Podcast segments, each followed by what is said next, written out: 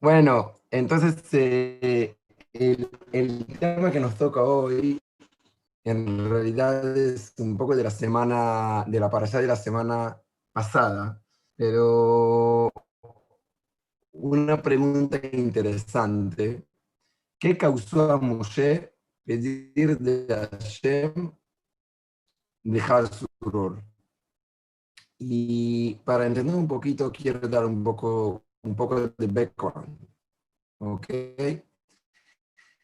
Porque nosotros conocemos a Moshe Rabbeinu. Moshe Rabbeinu es, es el, el líder, pero el líder, sin duda. Y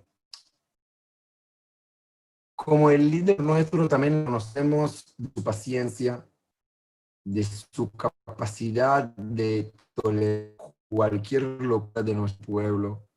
Eh, eh, no solo curas, sino también casi errores que a Israel se equivocó. Usted siempre Pero amigo, soy yo, se está escuchando medio mal. Perdón para nosotros. Siempre. También escucho mal, pero pensé que era mi señal. Más Raro, sí. Y de verdad creo que me imagino la generación. ¿Cómo? Sí, sí. ¿No me escuchan bien? Se apagó la cámara y no te escuchamos, tampoco te vemos. Sí, del principio, la verdad, del principio, del primer eh, momento.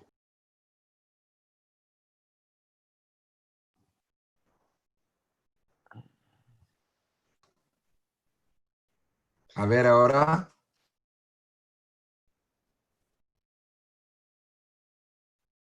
Hola, hola.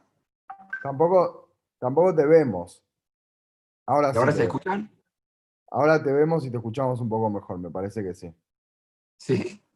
Nos amenazaste con que apagabas la cámara y apagaste la cámara y hiciste que se escuche mal también. increíble. Hay que cuidar mucho con las palabras. No, la culpa es de David, sin lugar a duda. Y aparte ahora no veo a David, así que bueno, está en... Bueno, ok. Da, bueno, no, no voy a apagar la cámara, Ryan, te prometo.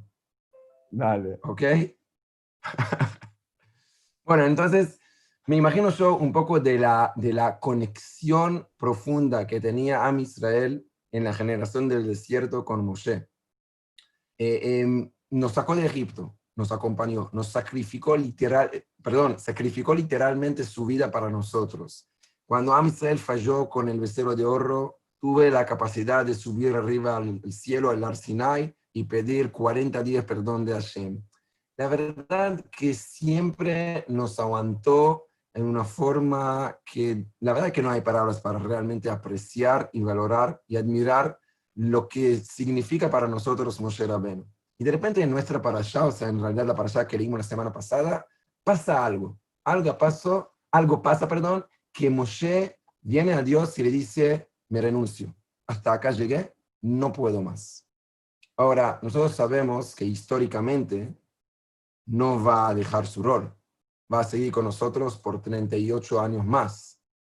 Pero el hecho que Moshe pide de Hashem, no puedo más y no quiero más, eso es la verdad algo que a mí me llama la atención y quiero intentar entender qué pasó y por qué Moshe pide todo eso.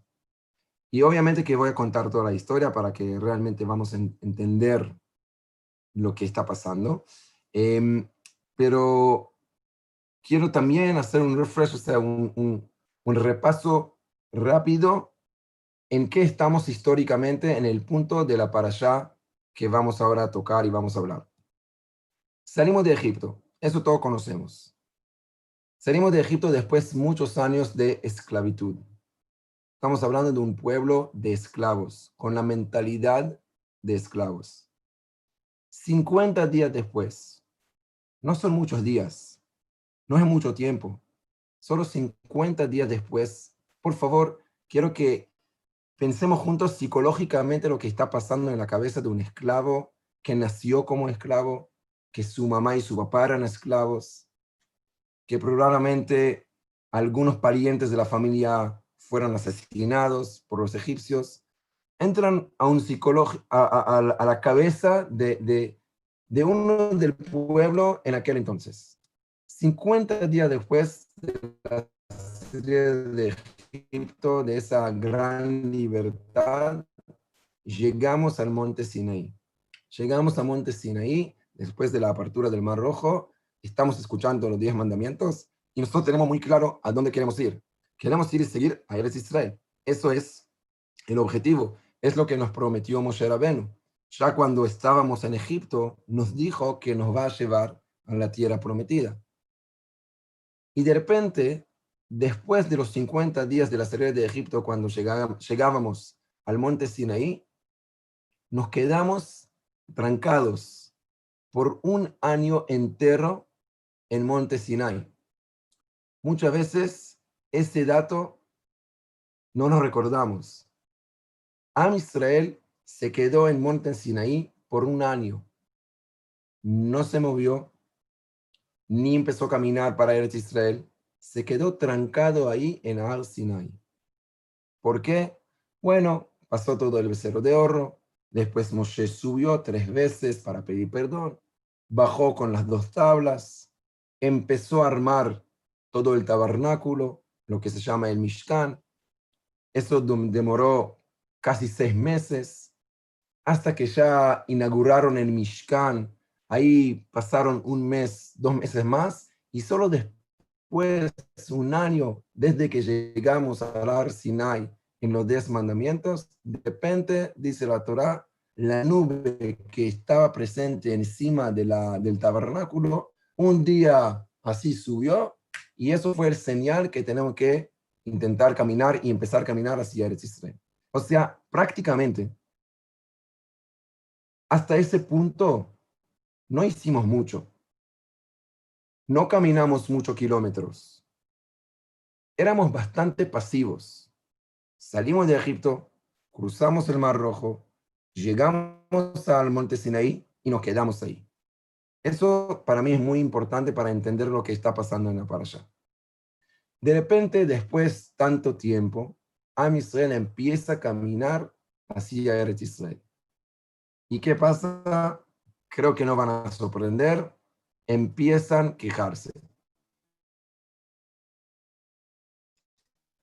Apenas empezaron a caminar a Israel para quejarse. Se queja porque no tiene agua, se queja porque no tiene comida, se queja mucho por la comida y la verdad se queja de una forma bastante fea. Ustedes conocen la comida que tuvimos en el desierto. Fue una comida milagrosa, digamos. El man, ¿no? Que fue algo que se cayó del cielo todos los días y cada uno lo recibió hasta la casa, un delivery, hasta la puerta Dicen los sabios que cualquier gusto y sabor que uno quería probar, podía probar con la maná. Es brillante, es excelente. ¿Y qué dice Am Israel? Increíble. Am Israel se quejan y dicen a Moshe Rabenu, Zacharnu et asher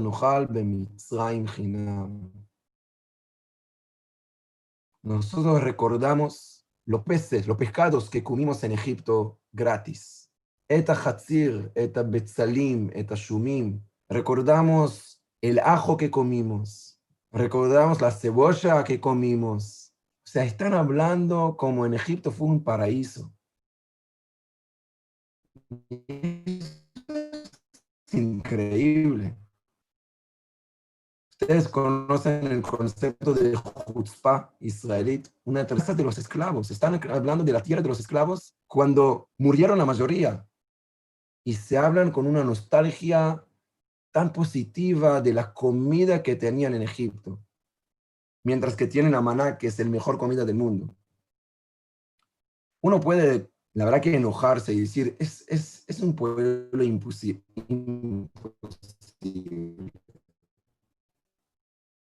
Pero la verdad que lo que quiero hoy es intentar entenderlos. Y después que vamos a entender a Israel, le voy a mostrar la reacción de Moshe por esa queja. Y como que ellos saben, por el título del shiur, por ese motivo Moshe va a decir a Dios, me renuncio. Por favor, no quiero más este error. Pero ¿saben qué? No solamente que va a decir, me renuncio, sino también va a pedir de Hashem que no quiere vivir más. Y es algo bastante fuerte. Escuchar de Moshe que dice a Dios, matame por favor, no quiero vivir. ¿Qué está pasando? ¿Qué pasó justo por esa queja que Moshe, en hebreo se dice, Kelim, como que se rompe todo, ya no puede más. La verdad que es una queja bastante entendible.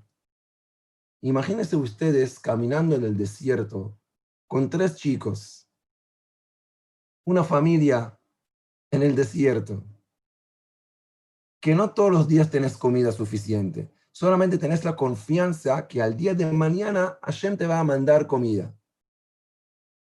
Es tremendo, no es fácil.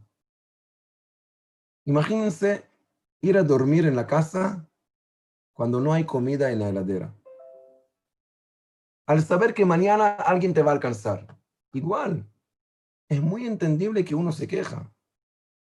Y by the way, vamos a decir la verdad, quejarse siempre nos gusta quejarse. Por cualquier motivo, encontramos las excusas para quejarse y decir, ah, está mal, está mal, está mal, y no quejamos. La semana pasada estuve con un grupo y conté una historia de mi portero en Uruguay, que ahí entendí qué significa quejarse.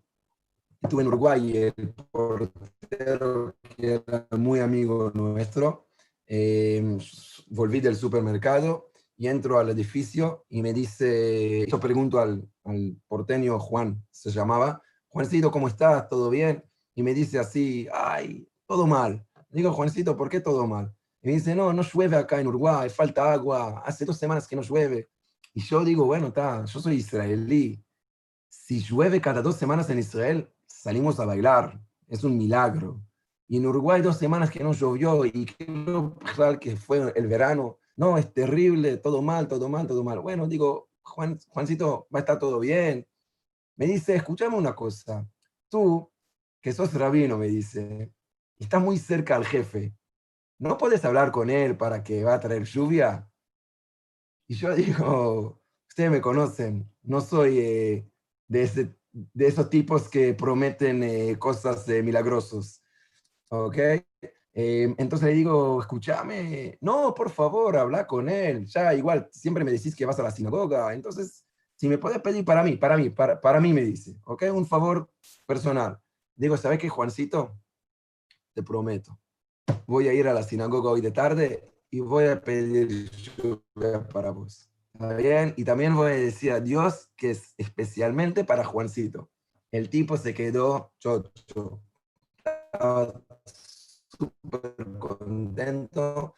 Ok, llego a la sinagoga, dije en la final, en el Okai Netzot, donde se puede agregar cosas, digo a Hashem, Hashem, escuchame una cosa, podemos hacer un tremendo Kiddush Hashem, ok, podemos realmente mostrar quién es Hashem, así que por favor, si podés para Juancito, traer un poco de lluvia. Bueno, esto fue Minja el día de tarde. Les prometo que todo lo que estoy contando, eso pasó, ¿está bien? A la noche empezó a llover un diluvio tremendo, ¿ok? Yo me levanté del diluvio contentísimo. Yo dije, bueno, seguro que el tipo se va a convertir ahora, hace día la semana que viene y en dos semanas se va a cambiar al rabino principal de Israel. O sea, el, tipo vio el, el, mejor milagro del mundo, ¿no? Bueno, y yo la verdad que estuve súper contento, un poco sorprendido, pero estuvo todo bien.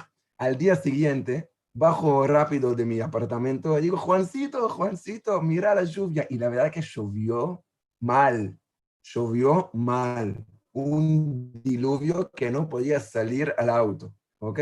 Y digo, Juancito, mira la lluvia, mira cómo que el jefe te, te ama, y, y me dice, mira ese diluvio, mira, es tremendo, no se puede salir a la calle, acá todo es extremo, es un país de tal, y bueno, ta. Ahí entendí que cuando queremos quejarnos, siempre vamos a lograr quejarnos. Siempre. No importa qué pasa, si pasa lo que queremos o qué pasa lo que no queremos. Es un deporte nacional. O sea, nos encanta quejarse para decir que está todo mal. Y la verdad que es muy humano.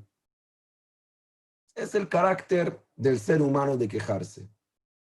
Y de verdad que no es la primera vez que Am se queja.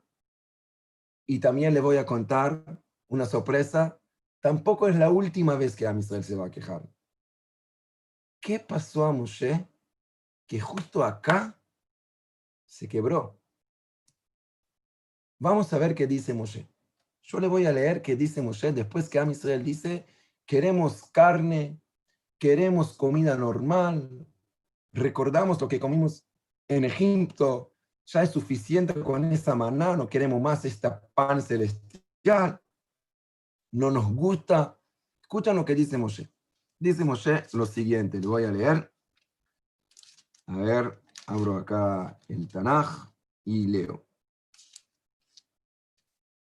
Escuchen lo que dice Moshe. Vaishma Moshe Moshe escuchaba que el pueblo está llorando, ¿ok? Porque no tienen comida, porque no tienen carne. Vayomer Moshe. Y dijo Moshe al Eterno. Tremendo, escuchen. Lama hareota le avdeja velama lo matzati gen beeneja. Dice, dice Moshe a Hashem, Dios, no me quieres, ¿ah? Me odias. ¿Por qué? La sumet masako la amas alay porque me diste ese cargo que se llama ser el líder de ese pueblo. Este rol muestra que no me quieres para nada. Wow. Y ahora escuchen.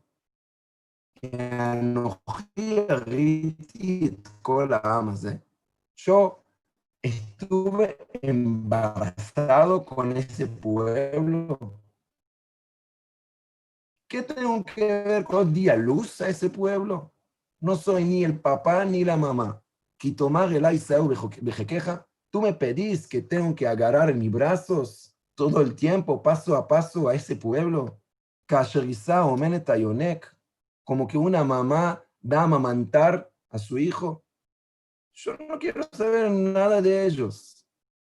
Mi ain li basar la tetle ¿De dónde voy a traer carne a ese pueblo? Todo el tiempo se quejan conmigo, queremos carne para comer. Yo no puedo más y no puedo solo. Y si vos, escuchen lo que dice acá la Torah, vincaja a tu seli. Y si vos querés que voy a seguir con ese rol, ¿te puedo pedir algo? Es tremendo. Orgenina harog. ¿Saben qué es orgenina harog? Mátame, por favor. Y Si me querés, matame. Yo no quiero vivir con ese rol. Yo no quiero vivir con ese cargo. ¿Qué pasó? Hashem escucha a Moshe y le contesta. Y le dice, mira, te voy a mandar 70 ancianos para ayudarte con el cargo. Entiendo que te hace difícil. Te voy a mandar ayuda. Y también dice Dios, y esto es increíble, vas a ver que mañana va a llegar mucha carne al desierto. Hay algunos pajaritos que se llaman slav, que no sé cómo se dice en español, si alguien me puede poner en chat, que es tipo de palomas, no sé exactamente, algún, algún ave, ¿está bien? Van a llegar tremenda cantidad de, ese, de esas aves, ¿ok? Y todo el Israel va a estar contentísimo y van a tener carne. Así que no te preocupes, yo me encargo. Gus dice acá, codornices. ¿Codornices se dice? Codornices. Yo voy a alcanzar codornices al desierto en una cantidad tremenda, no va a faltar nada. No te preocupes, entendí tus quejas, yo no entendí, pero entendí tus quejas, dice Dios, te voy a, mandar ayuda con los 70 ancianos y también carne no va a faltar. Ahora escuchen la reacción de Moshe. Eso para mí es el top. Dice Moshe, adiós. Adiós, ¿sí? ¿Y quién dice? Moshe. Vayomer Moshe, Y dijo Moshe al Eterno, pero son 600 mil personas. ואתה אמרת בשר y tú puedes alcanzar a ellos esa cantidad de carne. ¿Pueden creer? que Moshe tiene duda de la capacidad de Dios? Estás hablando con Hashem. Es el Big Boss. Es el jefe. Si él puede abrir el mar rojo, creo que es más fácil alcanzar algunos aves y carne y un poco de pollo para comer. No es tan difícil.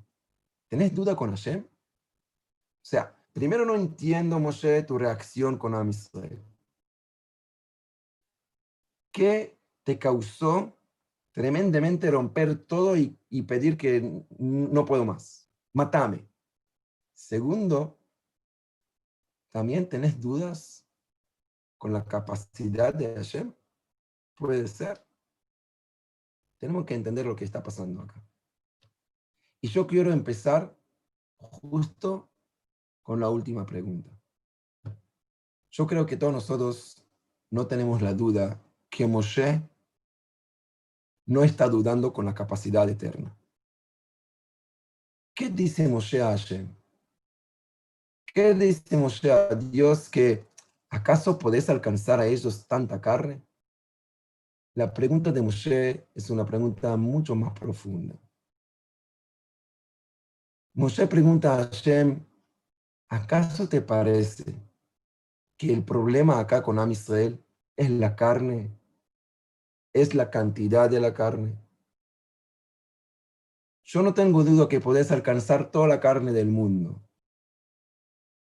Podés ahora enseguida Hashem traer a Israel el mejor asado argentino acá, boom. Eso no tengo la duda. Pero, ¿te parece que es el tema? ¿Te parece que es el problema? ¿Le vas a alcanzar carne? Se van a quejar por otra cosa. Acá hay un tema educativo que tenemos que ocuparnos. Hashem, el tema no es la carne. Y ahora quiero entender un poquito más. ¿Qué quiere Moshe? Y escuchen, amigos, creo que Moshe acá muestra qué significa ser un líder. ¿Saben qué Moshe ve? Moshe ve que Am Israel, desde que salieron de Egipto, la verdad, no hicieron ningún esfuerzo todavía. Salieron como esclavos llegaron directamente a Monte Sinai. Y ahí se quedaron súper tranquilos. Y by the way, de paso digo, en el Monte Sinai pasaron la mejor vida del mundo. No les faltaba nada. Tenía comida, no tenían que moverse. Cada uno ya tenía su espacio, su carpa, está la nube ahí encima de la montaña del tabernáculo, o sea, la presencia divina. Estaban en un nivel espiritual y material 10 puntos. Pero de repente tienen que levantarse, salir de la casa. De repente vienen muchos cambios y ellos no están acostumbrados de hacer un esfuerzo.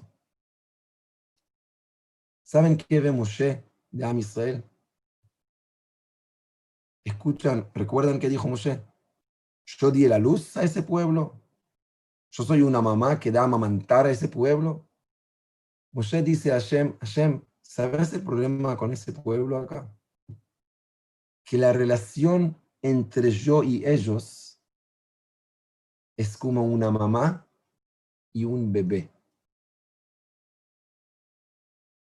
Y ahora entiendo que el problema soy yo, dice Moshe. ¿Saben por qué?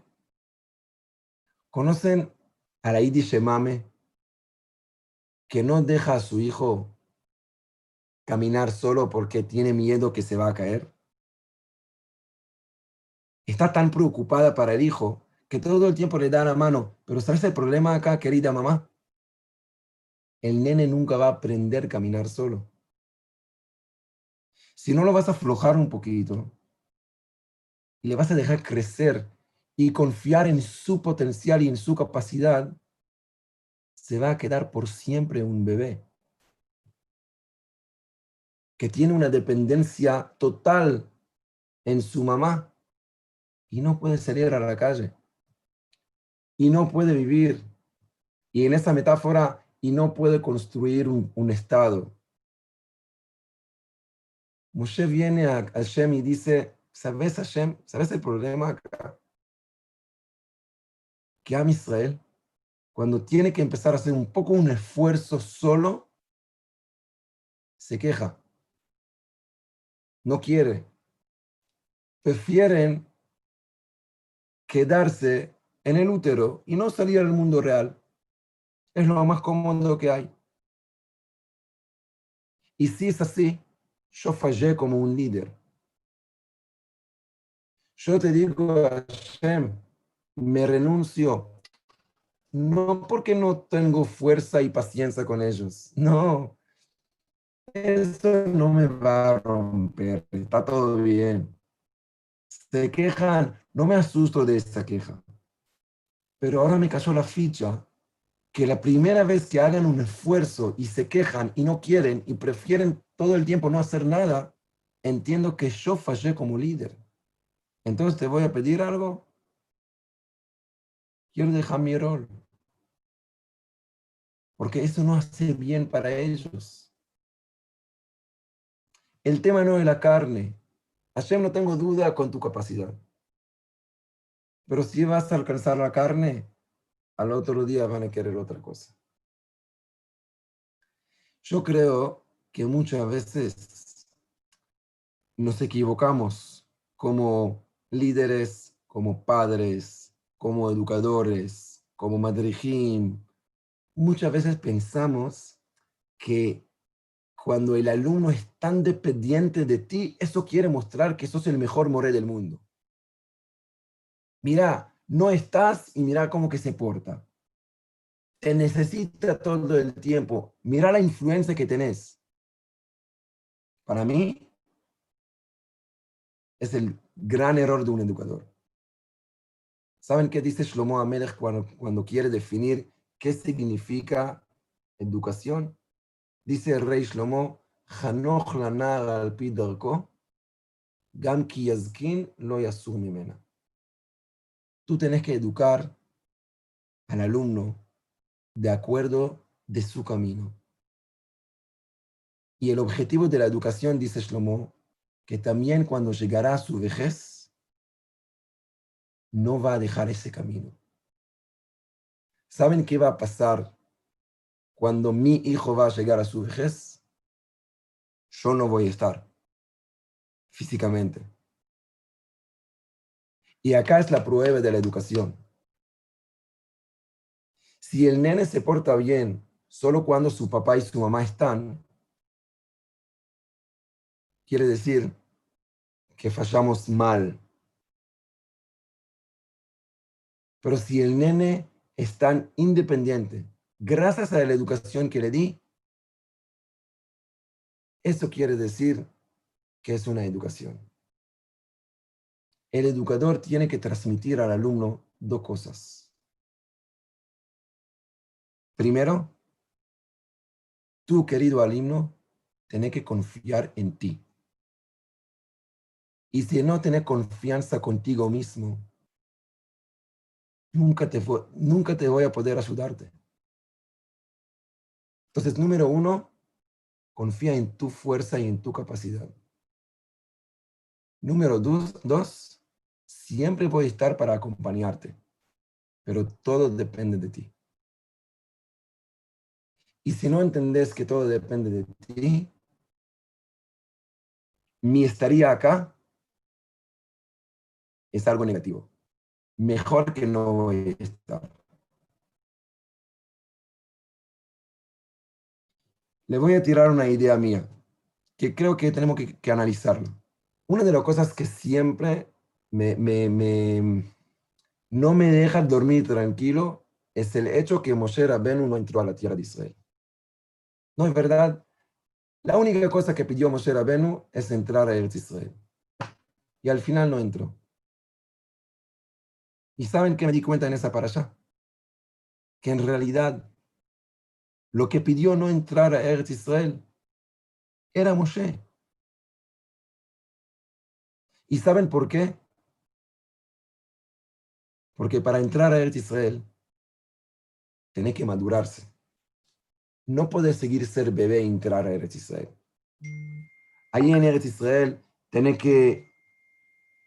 Ahí, tenés, de Eretz, ahí en Israel tenés que construir un Estado, tenés que construir una, una sistema económica, tenés que hacer muchas cosas.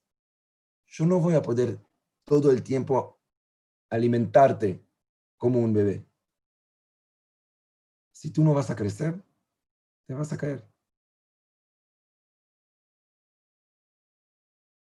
Si tengo que definir cuál es el rol de un, educador, es lo que Moshe nos enseña en esa allá. Queridos Am Israel, si no confían en su potencial, mejor que yo no voy a estar acá con ustedes. Es un tremendo mensaje. Es duro, pero es verdad. ¿Conocen la canción famosa de Arik Einstein, Uf Gozal? ¿Sí? Volá, eh, ¿cómo se dice Gozal? El pajarito, no sé, Uf Gozal. Y la verdad que son líneas tan lindas. Nos encanta la canción, pero, ¿saben? Se termina con dos palabras que no sé si entendemos bien lo que dice ahí en hebreo. Dice así, Uf Gozal, Hatojet Hashamayim. Volá, pajarito, ¿ok? Literalmente tradujo, corta el cielo, o sea, volá bien alto. Tus lean shebaleja. Viaja donde lo que tú quieras. O sea, escuchan el bebé que se creció y quiere salir a conocer el mundo. Y ahora la mamá lo libera y le dice, bueno, anda mi amor, y el nene sale a un viaje solo. Imaginen a la mamá. Mucho miedo, ¿no? ¿Qué va a pasar con mi hijo? Es la primera vez que le voy a dejar solo. ¿Va a poder? ¿Va a extrañar? ¿Capaz que se va a caer? ¿Capaz que mejor que no le voy a dejar a viajar? un conflicto de cualquier papá y mamá. Y ahí en esta canción dice, Rak al. Pero, por favor, no te olvides una cosa. Cuídate. El águilo también está ahí en el cielo. Algunos obstáculos hay. Pero eso no me causa de evitarte de viajar y de volar. Y ahí termina con dos palabras. Gur leja. ¿Saben qué es gur leja en hebreo? Gur viene de la palabra tener miedo. O sea, lo que la mamá le dice, mira, también si vas a tener miedo, no pasa nada. Eso también te va a ayudar a crecer. Tienes que saber cómo enfrentar contra el miedo. Y ahí va a estar todo bien. Hay una canción israelí de Shlomo Arzi que dice, me encanta esa, esa frase, Lo le fajed me apajan. ¿Saben qué es lo le fajed me apajan? No tengas miedo de tener miedo.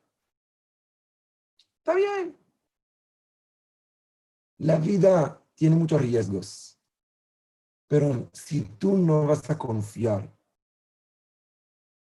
que podés, no vas a poder. Y eso creo que es el mensaje más importante que como padres y como morim y como líderes tenemos que transmitir a nuestros hijos, alumnos, janijim, etc. El líder, su rol es hacer al nene, al alumno, entender que tiene capacidad y tiene potencial y que tiene que confiar en sí mismo. Eso es lo más importante que el líder tiene que hacer. Cuando Moshe ve que a Israel apenas tiene que hacer un poco de esfuerzo, se cansan y no quieren hacer nada, dice Moshe Hashem, mira, si eso va a seguir, yo acá estoy afectando mal a ellos. Ellos de repente tienen demasiada dependencia conmigo. Se quedaron esclavos. Porque si no confías en ti, no sos una persona libre. Así que parece raro que Moshe quiere dejar su rol, que quiere que renunciarse, pero la verdad que Moshe no quiso dejar su rol. Moshe quiso transmitirnos un mensaje importante. Y el mensaje es, queridos, dale. Es el momento de mostrar que tienen la capacidad. Este es el momento que tienen empezar a confiar, confiar en lo que pueden hacer. Y para terminar, le voy a citar una frase de Rabbi Tzadok Cohen Melublin. Dice Rabbi Tzadok que Shem Shemitzvah la Adam la Amin Bakadosh Baruchu, en la misma forma que cada uno de nosotros tiene que creer y confiar en Dios, Kach Mitzvah, escuchan, es increíble, Leha Amin Beatzmo. En esa forma también tiene que tener confianza contigo mismo. En la misma forma que tiene que decir, yo Hashem, confío de ti. Está perfecto. Es el primer paso. El segundo paso, confío también en mi potencial. No como un orgullo, sino que si Hashem me creó, quiere decir que tengo potencial tremendo. Y si no confío, no lo voy a ver. Así que es el mensaje de Moshe Rabenu y creo que es un mensaje actual para todos nosotros. Hoy en día también es un poco difícil a veces en realidad, pero siempre con la confianza que tenemos mucha capacidad, mucho potencial, mucha fuerza de seguir adelante. Así que es nuestro líder Moshe Rabenu. Zeu, queridos,